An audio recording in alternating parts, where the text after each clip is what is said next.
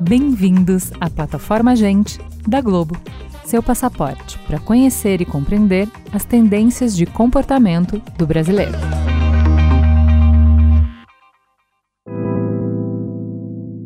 Quase nada está claro no Brasil de 2021. Mas de uma coisa a gente sabe: investir em educação é o caminho para transformar o país. Essa ideia já é até um clichê, mas investir como? Qual a maneira mais esperta e eficiente de garantir que os estudantes possam, de fato, escrever um futuro mais justo para o Brasil? Para começo de conversa, a gente precisa entender a educação como prática de liberdade. Quem disse isso foi o Paulo Freire, brasileiro que foi um dos maiores pedagogos da história. Para ele, a escola precisa ensinar o aluno a ler o mundo e a transformá-lo. Mas desde que o Paulo Freire disse isso, muita coisa mudou especialmente o mercado de trabalho. Estamos testemunhando a fase mais aguda da revolução tecnológica. Isso significa que o trabalho manual, aquele que depende dos esforços físicos, está perdendo cada vez mais espaço para o trabalho intelectual, criativo e ligado às novas tecnologias. Mais do que nunca, nossas escolas precisam desenvolver nos alunos aquilo que nos torna humanos da essência: inteligência e consciência. Eu, Túlio Custódio, vou contar com a ajuda de Carolina Campos, fundadora do projeto Vozes pela Educação e que há mais de 15 anos atua na área, para investigar quais mudanças no sistema educacional podem ser revolucionárias para o futuro do país.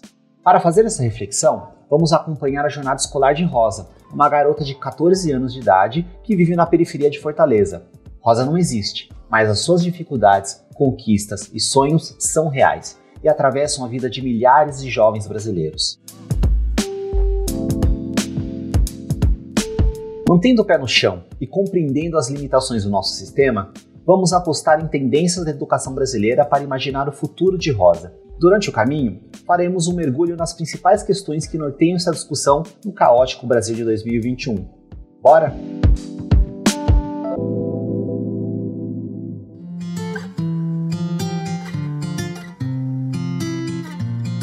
No começo do ano passado, quando a escola de Rosa fechou por conta da pandemia, sua mãe, Dona Fátima, conseguiu descolar com uma das suas patroas um celular velho e meio quebrado para a filha acompanhar as aulas pela internet. A Rosa pirou. Ter um celular era um sonho para ela. Mas logo nos primeiros meses, o sonho virou frustração. O aparelho desligava toda hora, ela não conseguia prestar atenção nas aulas, até porque os irmãos menores nunca a deixavam em paz. Ela se sentiu mal, disse que era burra e estava perdendo o tempo. O que a gente sabe hoje é que praticamente 6 milhões de alunos não têm acesso à conectividade. E desses 6 milhões, 5,8 milhões são, são alunos menos favorecidos, né? Então, são alunos que estão na escola pública. Ou seja, boa parte da escola pública não tem acesso à conectividade. Mas quando eu estou falando de ensino remoto, eu não estou falando só de conectividade. Conectividade é uma das questões. Eu estou falando de acesso, por exemplo, a um smartphone que seja, né? Porque tablet e computador já, já estão em outro nível. Então, eu estou falando de acesso a pelo menos um smartphone. E mesmo que eu tenha um acesso a um smartphone, eu estou falando de um outro desafio que é o acesso a um espaço. Um espaço seguro, um espaço sem barulho, um espaço é, que favoreça a, a, a atenção desse aluno né? E mais do que isso, além de tudo isso, eu estou falando de um outro ponto, que é um professor que tenha sido formado para trabalhar no ambiente digital. Então, veja, os desafios do ensino remoto, eles não vão esbarrar apenas na conectividade. A conectividade é a ponta do iceberg. 2021 chegou e Rosa não se matriculou no primeiro ano do ensino médio. Não houve santo que convencesse a menina de voltar para as aulas pelo celular quebrado. Ela já tinha outro plano: ia cuidar dos irmãos em paz e fazer bicos de manicure no bairro. Em breve, esperava comprar um celular novo. Rosa tinha certeza, já estava na hora de parar de brincar de escolinha. E ela não foi a única. De acordo com Datafolha, o número de alunos que abandonaram a escola em 2021 pode ter chegado a 11 milhões. A evasão escolar ela acontece quando na hora da rematrícula, esse aluno não vai se matricular. Ou seja, ele de fato abandonou a escola, tá? A evasão escolar no Brasil, muito antes da pandemia, ela já era um desafio, sobretudo no ensino médio. É, Para o jovem no ensino médio, por exemplo, é, a falta de interesse na escola ou a falta de conexão entre o que a escola oferta e o que ele vive na vida dele é um dos grandes motivos que leva à evasão escolar. Mas a gente vê que no interior, sobretudo, né, assim, nos grandes rincões do Brasil, no que eu chamo de Brasil profundo, e eu tenho uma vasta experiência com o Brasil profundo, a gente vê, por exemplo, que meninas que são é, estupradas ou que acabam engravidando, essas meninas às vezes são obrigadas a se casar por causa dessa gravidez. Essas meninas, então, é, acabam muitas vezes é, tendo que deixar os estudos para poder cuidar dessas crianças. Quando elas não engravidam, elas também acabam evadindo da escola porque tem os irmãos mais novos que elas têm que cuidar. Ou tem uma avó doente, ou tem alguém doente da família. Então, os serviços domésticos normalmente vão recair sobre essa menina. Pois é, Rosa estava nessa estatística. Fazer uma faculdade era uma ideia que não parecia mais caber na sua vida. Ela estava triste, se sentia abandonada e não sabia por quê. Talvez por ela mesma. Mas a realidade era que o melhor a fazer era tentar ajudar a mãe como pudesse. Mas uma ligação inesperada acabou transformando o rumo das coisas. Busca ativa costumam ser programas é, em que a escola vai até o aluno e ela chega no aluno e ela fala: volte para a escola, a escola é importante. Ela tenta fazer esse processo de conscientização é, com os alunos. É, isso acontece é, em alguns municípios do Brasil e, assim, na verdade, em muitos lugares do Brasil, esses mecanismos de busca ativa eles são acionados. E sem sombra de dúvida, no pós-pandemia, a gente vai ter que trabalhar ativamente com isso. Essa história da busca ativa é muito importante porque ela faz com que o aluno também se sinta valorizado pela escola. Ela faz com que o aluno pense: poxa, tem alguém que se importa comigo. E quando a gente está falando da educação pública, normalmente a gente está falando de classes que são marginalizadas e ficam é, é, na deriva da sociedade e essa juventude muitas vezes ela não se sente abraçada e acolhida, ela acha que ninguém se importa com ela. Então, o mecanismo de busca ativa ele é também um mecanismo que envolve é, uma questão socioemocional, uma questão de saúde mental, uma questão de mostrar para o aluno que a gente se importa com ele. Dona Fátima ficou toda orgulhosa com a insistência da escola para que a filha retornasse. E Rosa também, não conseguiu falar de outra coisa naquela semana. Contou para o bairro inteiro que a professora não queria que ela parasse de estudar. Dona Fátima conseguiu um esquema com a vizinha que ia cuidar dos pequenos, enquanto a Rosa estava na aula. Elas decidiram tentar mais uma vez.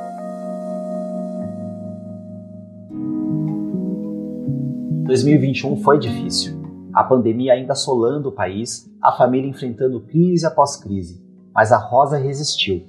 Em 2022, com o retorno definitivo das aulas presenciais, dois acontecimentos transformaram a experiência dela na escola: a conquista de novas leis de garantir a conectividade em ambiente escolar e a chegada do 5G em Fortaleza, tornando a internet 50 vezes mais veloz do que antes. Eu não consigo pensar numa educação que não envolva tecnologia e acesso à internet é, para o futuro, né? Então, assim, hoje eu preciso de formar crianças, por exemplo, que saibam usar o Google Drive porque o Google Drive é a ferramenta que todo mundo utiliza para poder editar documento, é uma coisa básica.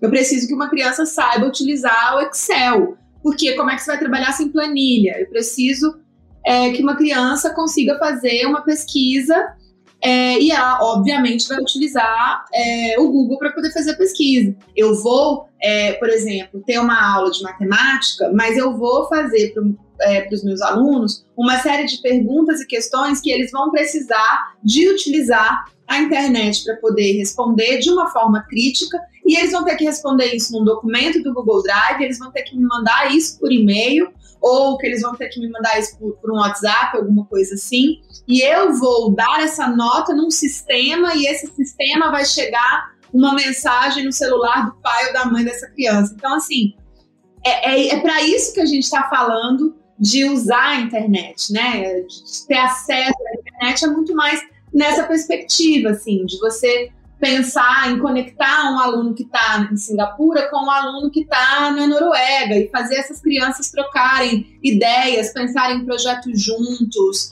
criarem coisas, usarem a criatividade utilizando a internet como um meio, utilizando a tecnologia como um meio. Então a tecnologia ela está muito mais ligada ao meio do que ao conteúdo. Uma coisa super importante também que a linguagem de programação ela vai praticamente virar mais uma linguagem, da mesma forma que a gente tem o ensino da língua portuguesa e da língua inglesa, em algum momento a gente vai ter que ter o ensino do Python nas escolas ou de qualquer outra linguagem de programação. A intimidade com o universo digital já estava rendendo frutos. Rosa estava ganhando uma grana programando um site para um amigo do seu tio. Ela queria trabalhar, ganhar dinheiro, comprar o seu primeiro computador. O mercado de trabalho que recebia a Rosa já estava totalmente transformado pela revolução tecnológica. De acordo com o Fórum Econômico Mundial, se hoje cerca de 71% do trabalho é feito por humanos, em 2025 o índice não deve passar 58%. Rosa e toda a sua geração precisarão aprender a trabalhar em parceria com robôs e algoritmos. Ela tinha pressa.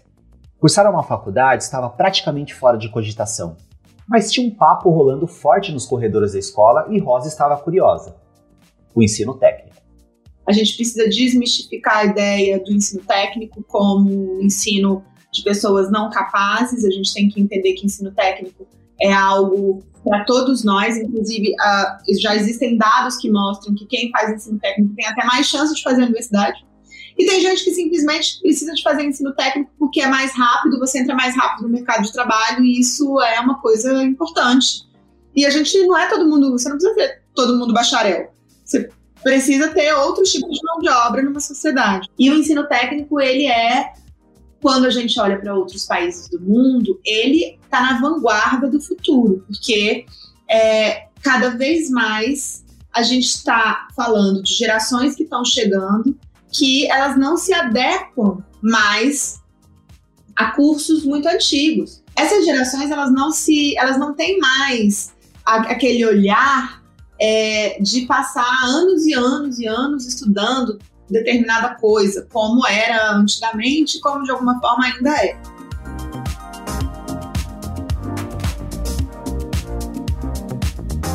Rosa se formou na escola e o bairro virou festa. Todo mundo celebrou junto. Dona Fátima estava empolgada com a novidade. A filha matriculada em um curso técnico de desenvolvimento de games. O futuro estava batendo a porta. Nosso próximo encontro com Rosa é 2033. Ela já saiu da escola há 10 anos, mas a escola nunca saiu dela. Desde que começou a trabalhar com desenvolvimento de games, entendeu que estudar tinha entrado de vez para sua rotina. E não só na dela. A demanda por atualização permanente e o estilo de vida da geração Z fizeram da educação continuada, também conhecida como lifelong learning, uma realidade. É, lifelong learning é a ideia de que as pessoas não param de estudar nunca, né? Elas vão continuar estudando sempre. Então, esses cursos é, tipo Coursera e Udemy, essas plataformas que têm esses cursos, é, elas estão se popularizando cada vez mais, elas tiveram um crescimento exponencial na pandemia, é, porque as pessoas passaram a ter acesso aos cursos das melhores universidades do mundo por meio de uma plataforma, né? elas podem, inclusive, pagar para ter um certificado, ou seja, é algo muito interessante, porque você democratiza o acesso à informação de alguma forma. A gente cada vez mais vem sentindo que isso é algo que veio para ficar. As pessoas têm muitas vezes uma necessidade de se aprimorar, seja porque elas querem, seja porque o próprio mercado de trabalho exige. Rosa aprendeu a aprender e sentiu vontade de ensinar. Um dia, enquanto ajudava os irmãos com uma lição da escola, caiu uma ficha. Ela queria ser professora. Aos 27 anos, prestou vestibular para pedagogia. Aos 32, começou a dar aula na escola onde estudou, mas a sala de aula nunca mais foi a mesma. A gente precisa de formar cidadãos para o futuro e você, e você trabalhar essa parte de é, educação cidadã é essencial. Daí porque esse debate sobre é, trabalhar com fake news, sobre como é que a gente pode é, pensar dentro da sala de aula um debate amplo, ensinar os nossos alunos a ter criticidade, ensinar os nossos alunos a identificar como uma fake news ela é criada e logo como essa fake news chega até o WhatsApp, o grupo de WhatsApp da família toda. E esse aluno aprender e levar isso para dentro de casa, isso é transformador. Então, uma das coisas que a gente fala muito é, é que a, a criança, quando ela está na escola, ela não só aprende, mas ela ensina. Porque ela leva o conhecimento que ela aprendeu dentro da escola para casa dela. O nosso desafio hoje é muito mais formar os nossos profissionais para que usem esse recurso da melhor forma possível e que formem os nossos alunos para serem cidadãos críticos, cidadãos que tenham acesso, cidadãos que consigam é, navegar muito bem. Eu nem estou falando navegar na rede, eu estou falando navegar no mundo do trabalho mesmo. A Rosa de 2050 é diretora da escola pública onde suas filhas estudam. Ganhou dezenas de prêmios pelo uso da técnica da gamificação como recurso em sala de aula como gestora da escola, passa os dias brigando por mais recursos e melhorias. Mais investimento na educação pública segue sendo a luta e o sonho de muita gente. O futuro nunca chega, mas nunca é tarde para sonhar o presente.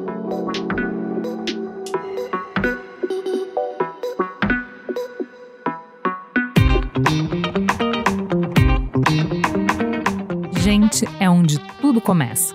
É o ponto de partida. Gente é matéria-prima para criar algo novo e relevante. Uma fonte de conhecimento viva que revela comportamentos, histórias e tendências. É inspiração. Sua próxima grande ideia começa com Gente, a plataforma de insights da Globo.